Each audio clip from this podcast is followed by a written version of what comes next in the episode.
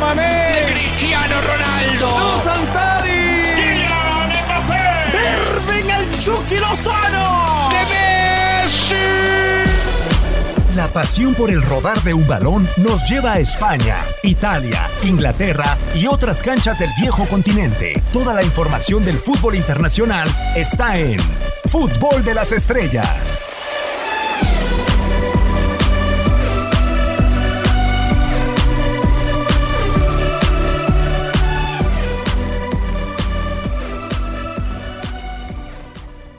Edinson Cavani, Neymar, que ya han tenido ofertas y yo creo que el posible más eh, o el destino más inmediato, Risto, para un Neymar sería el Fútbol Club Barcelona, que ha declarado ya Josep María Bartomeu eh, no tener el- la suficiente. La, la- el- Tendremos arroz, tomate, butifarra, monjeta, ¿qué tendremos para comprarlo?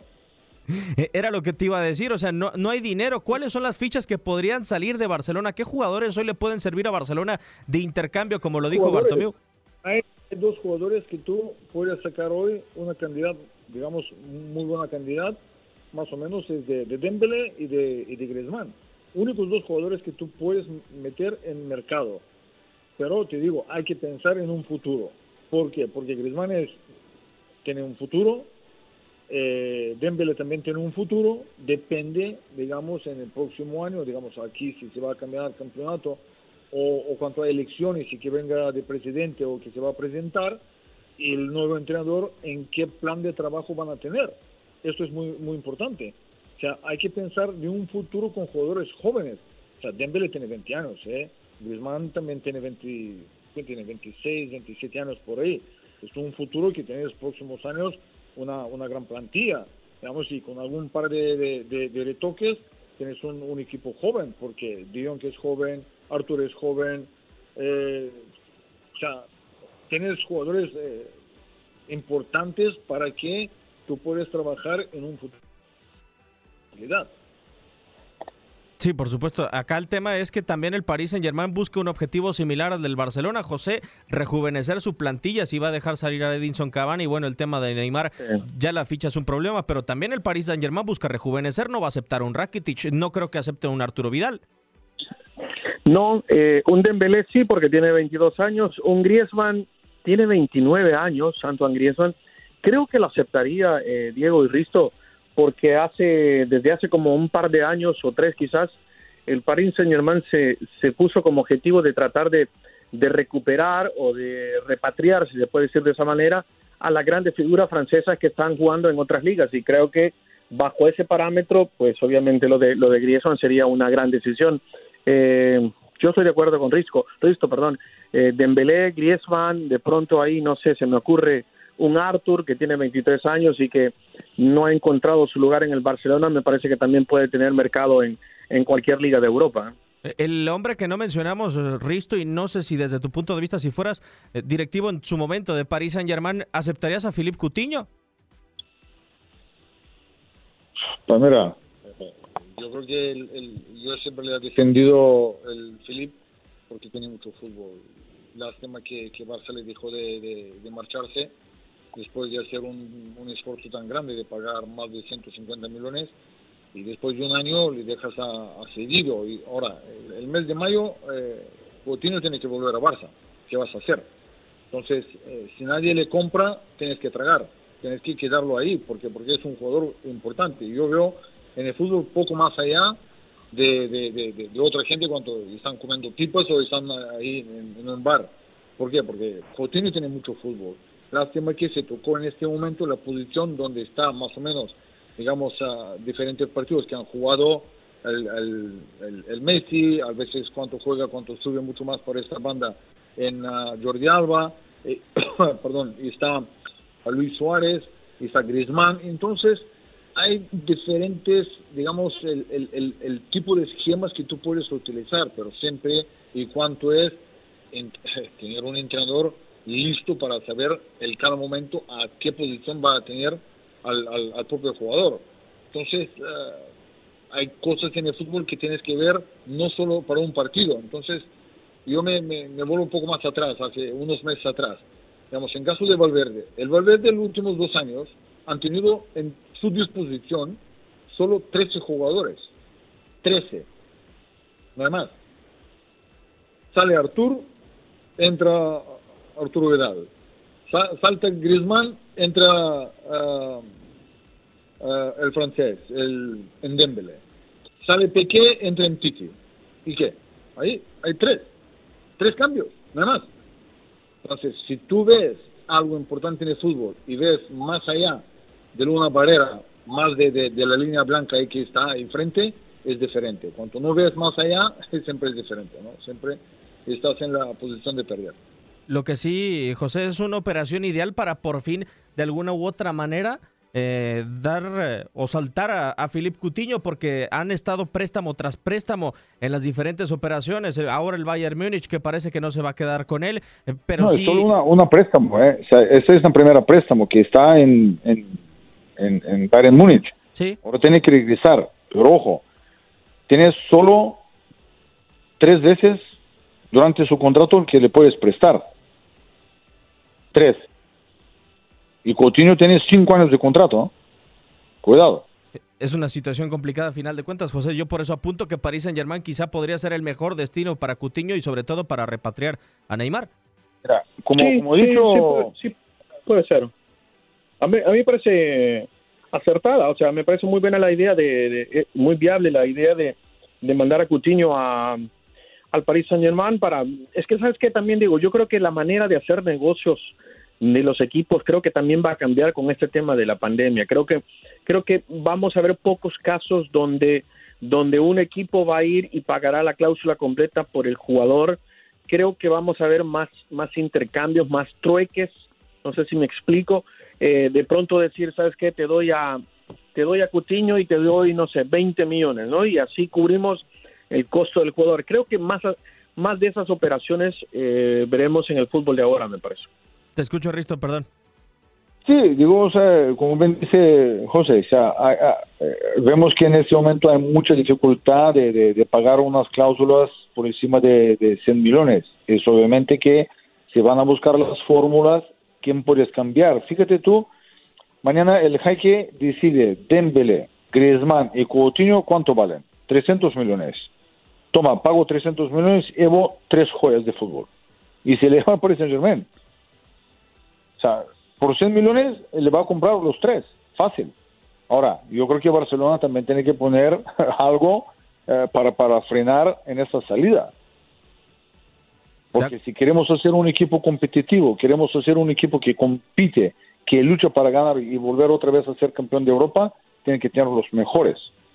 Los mejores. Ah, por Yo supuesto. Siempre he dicho, no es tener cantidad, tienes que tener calidad. Y calidad se demuestra cada día, cada entrenamiento, cada semana, cada mes y cada partido que juegas. Pues si les parece, vamos a cambiar de tema para cerrar precisamente con lo que se prospecta para el próximo mercado de fichajes, que va a ser muy interesante, pero ¿cuáles son los equipos que pueden comprar mejor con menor dinero o con menores cantidades de dinero? Aquí les presentamos esto.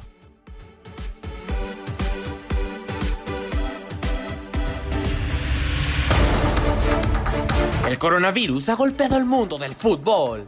El mercado de fichajes sufrirá de inestabilidad y carecerá de grandes contrataciones de cientos de millones de euros.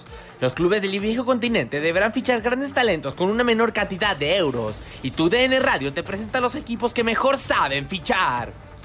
Un equipo con particular gusto por los latinos es uno de los mejores en el negocio de comprar y vender. El Porto, durante los últimos años ha sabido hacerse de fichajes que le reditúen tanto en el terreno de juego como fuera del mismo.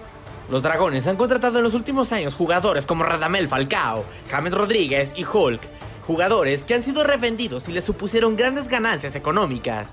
De la campaña 2004-2005 a la 2015-2016, los de Oporto gastaron 385 millones de euros en fichajes y recibieron 819 millones de euros por ventas de jugadores, siendo uno de los mejores en el viejo continente en la relación costo-beneficio. Su eterno rival, el Benfica, tampoco se ha quedado atrás. De la campaña 2014-2015 a la 2017-2018, las Águilas gastaron 161 millones de euros en fichajes y recibieron 492 millones por ventas de jugadores. Además, la venta de su más grande talento en los últimos años, Joao Félix, a cambio de 100 millones de euros, no hace más que confirmar la capacidad del conjunto rojo para obtener talento a cambio de poco dinero. El actual campeón de Europa no habría podido formarse sin una gran labor de scouting. A pesar de que los ingresos por ventas no han llegado a Anfield porque no venden a sus estrellas, los éxitos deportivos han compensado en demasía la inversión de Liverpool. Y es que además de los títulos colectivos, los jugadores Reds han incrementado de manera drástica su valor. El tridente de ataque de los de Merseyside les costó 124 millones de euros en total, teniendo un valor de mercado actual de los 390 millones de euros. Los Reds ficharon además a Virgil van Dijk y lo convirtieron en el central más caro de la historia, con un precio de 84 millones de euros. Sin embargo, el neerlandés ya se convirtió en una verdadera muralla en la defensa y ya tiene un valor de 100 millones de euros. El auténtico rey de los fichajes del viejo continente es el Borussia Dortmund. El BVB ha hecho de fichar jóvenes promesas y revenderlas un verdadero negocio. Fichajes como los de Robert Lewandowski, Pierre-Emerick Aubameyang y Usman Dembele le han supuesto grandes ganancias a los aurinegros. Solamente las ventas de Christian Pulisic, Usman Dembele y Pierre-Emerick Aubameyang, los últimos tres referentes que salieron de Dortmund le supusieron un ingreso de 252 millones de euros, teniendo una inversión inicial de solamente 28 millones. Los equipos del viejo continente deberán sobreponerse a la situación mundial actual y conseguir jugadores por cantidades más bajas, pero con el mismo talento y calidad que los haga soñar con un título. Para tu DN Radio, Max Andalón.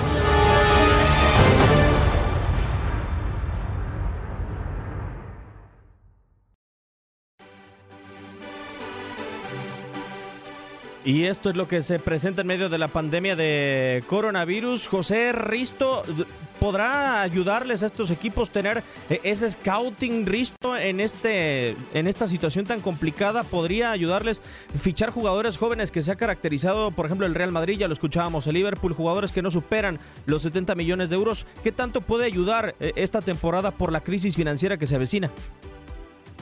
Depende de, de plantilla que tienes tienes una buena plantilla y, y, piensas en un futuro, no te va a afectar absolutamente nada. Fíjate, en caso de Liverpool, Liverpool tiene ahora, hoy mismo tiene como 28 jugadores o 30 jugadores y en partido que han jugado estos chavales jóvenes ha demostrado que Klopp puede tener una plena confianza en tanto en la Copa que han jugado y algunos partidos de, de, de las Copas que han puesto a estos jugadores jóvenes. Equipos tienen que saber una vez por todas que hay que encontrar algunos problemas con los jugadores de la casa. Desde la casa es más importante que sienten más la camiseta. Sí, bueno, que es un valor añadido y algunos de ellos, por ejemplo, eh, José, el Real Madrid en los últimos años se ha caracterizado por ir a buscar a Sudamérica de gran manera. No sé si sea otra solución para los equipos del viejo continente, caso de Vinicius, caso de Rodrigo, caso también de Fede Valverde. Sí, sí, sí, me parece que es muy beneficioso para que los equipos grandes eh, se sigan fijando, enfocando en, los jugadores latinoamericanos, especialmente Sudamérica.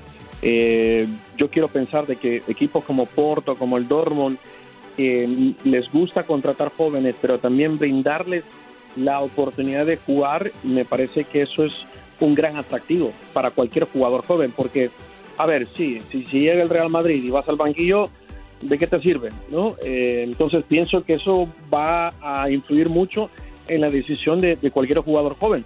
El Dortmund, el Porto, eh, otros equipos por ahí que le gusta uh, tomar riesgos y apostar por la juventud, son equipos que siguen siendo muy atractivos en el continente europeo puede llegar a ser Risto la próxima temporada una campaña en donde salgan a relucir más fichajes de jugadores que prospecten a, futuro, de jugadores que tengan un, futuro prometedor que realmente eh, de fichajes eh, fuera, de, lo lógico? A ver, yo, yo te digo, yo que viví aquí en la época con los primeros años, cuando Mister que descansa en paz, Johan Cruz pone las primeras piedras de reactivar el fútbol club, fútbol base de Barcelona, Barcelona, digamos, pues yo puedo opinar de Barcelona porque estoy ahí viendo cómo están las cosas y todo. todo. Barcelona siempre ha producido, siempre ha sembrado, han trabajado y ha cosechado los grandes jugadores. ¿Cuántos jugadores de, de, del Barcelona B de aquel momento han debutado, ha hecho historia con Barcelona? Nosotros, digamos, comenzando en nuestra época, con Guardiola, con, con Amor, eh, con Busquets, padre de portero, con Chape Ferrer.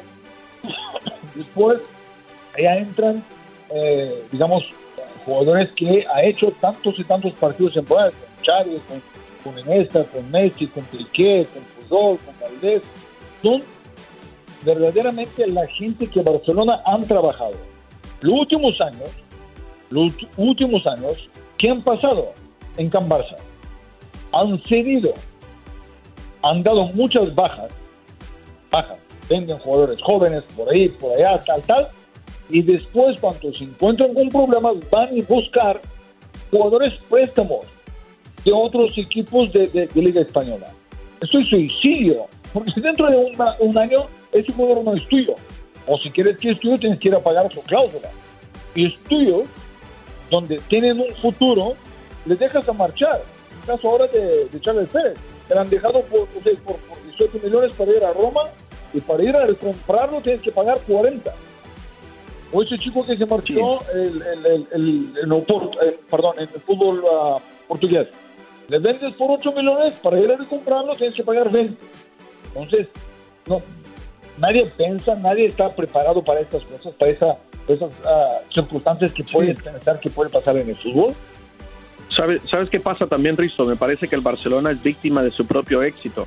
Y lastimosamente cualquier jugador que sale de, de la masía, cualquier jugador, ¿eh? Eh, inmediatamente se le compara a, a Xavi, a Iniesta. Eh, entonces, eh, me parece que también es, es víctima de, su propio éxito, porque todos están esperando de que tengan ese tipo de nivel y no todos los jugadores tienen ese nivel, ¿no? No, y aparte. pero hay, hay material, o si tú sabes que hay algunos jugadores, digamos, en Axo en este caso, en, en, Pérez, porque Pérez, cuando Messi está lesionado, cuando Luis Suárez está lesionado, ¿con quién estás jugando? Estás jugando con dos chavales de menos de 20 años y te están resolviendo el, partido, que han ganado los partidos, que han marcado goles. Y tú le dejas a marchar y no le puedes eh, retener. O sea, tú, tú no piensas más de ganar hoy la liga o de ganar hoy el campeonato. No piensas más allá, porque el próximo año, ¿qué vas a hacer? Este año ganas campeonato, pierdes la copa, pierdes la, la Champions League. Sí. Pero año que viene, ¿qué, vas a jugar? ¿Con 13 jugadores? ¿Con 14 jugadores? Sí, no, mira, yo, yo estoy de acuerdo contigo, Rizzo. Me parece que los equipos, Barcelona, Real Madrid, como se llamen, tienen que, tienen que pensar y planificar todo a futuro. No puede ser de que vamos a planificar solamente para esta temporada. Ah, y si el Real Madrid gana la Champions, entonces yo tengo que salir al mercado y gastarme 600 millones que no tengo para tratar de competir. Me parece que ese es el camino equivocado. Entonces los equipos tienen que pensar a futuro y darle oportunidad a los jóvenes que salen de la cantera. Lo malo, José, ¿cuántas canteras quedan realmente en el viejo continente o por lo menos de los equipos grandes eh, que sigan sacando figuras? la del Manchester United se fue Alex Ferguson y se apagó quizá eh, esa producción en fuerzas inferiores que hasta inclusive le dio a Paul Pogba, lo del Real Madrid. Eh, bueno, han sido préstamos infinitamente. El caso de Barcelona ahora dejando ir también a Carles Pérez, dándole la oportunidad a Ansu Fati, pero ¿qué cantera queda importante en Europa? Hay, hay, hay canteras hay canteras importantes en el fútbol. Yo te les digo los tres canteras más importantes en el fútbol portugués, Porto, Benfica y Sporting. Y fíjate, tantos años siempre producen y siempre venden de qué manera venden, pero también cuando están en, Champions League o UEFA, están demostrando que esos jugadores que se quedan ahí también son válidos. Entonces, eh, en, el, caso de, Barcelona, digamos, eh, en esos jugadores que han, se han dejado fuera, si tú le recuperas, ya tienes una plantilla de 30, 30 jugadores indiscutibles. O no puedes comparar, y eso es como, como ven, dice de José, siempre se comparan con Chávez, con, con Messi, con Eneste, con Suárez, conmigo, con Romario, con, con Vaquero, con Cuman, siempre alguien quiere comparar a uno con otro. Y eso no es verdad. No podemos dejar que estos jóvenes se comparen y le metes mucho más presión cuando tú comparas una, un futbolista con, con jugadores, es un suicidio. Primero para él, porque no, sabe, eh, digamos, de, esta prisión, de, aguantar esta prisión, y a partir de ahí, es, cada día es un examen extra para él. No, por supuesto. Lo que sí da la sensación, José, es que próximamente, o por lo menos la próxima temporada, si es que se llega a acabar esta, eh, será una temporada muy pareja por la falta de fichajes que puedan llegar a marcar la diferencia, parece.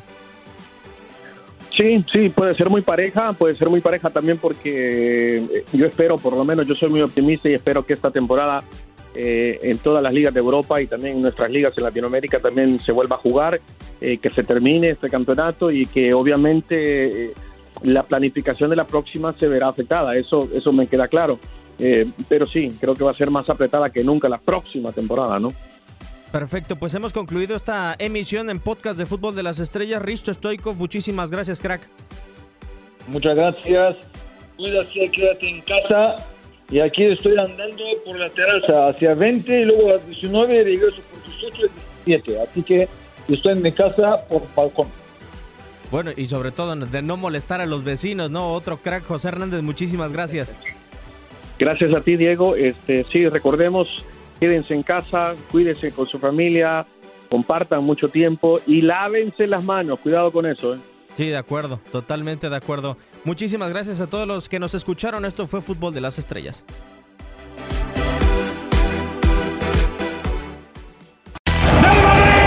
¡Gol de Liverpool! ¡Del PSV Eindhoven! ¡Madre mía, qué golazo del Atlético Madrid! Por hoy, el firmamento descansa, pero Fútbol de las Estrellas regresará. Nos escuchamos en la siguiente emisión.